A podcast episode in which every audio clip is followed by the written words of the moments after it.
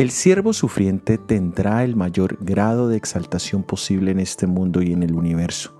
El Mesías tendría la mayor influencia en este mundo que cualquier otra persona. Han existido grandes pensadores, líderes, maestros, pero ninguno como el Mesías.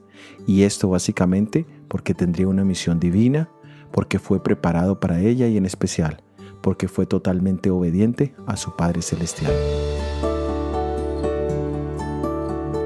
En la epístola a los Efesios capítulo 1 versículos 20 al 22 leemos, la cual operó en Cristo, resucitándole de los muertos y sentándole a su diestra en los lugares celestiales, sobre todo principado de autoridad y poder y señoría, y sobre todo nombre que se nombra, no solo en este siglo, sino también en el venidero, y sometió todas las cosas bajo sus pies, y lo dio por cabeza sobre todas las cosas a la iglesia el apóstol Pablo reconoce la exaltación que Jesús recibió después de su obra redentora en este mundo.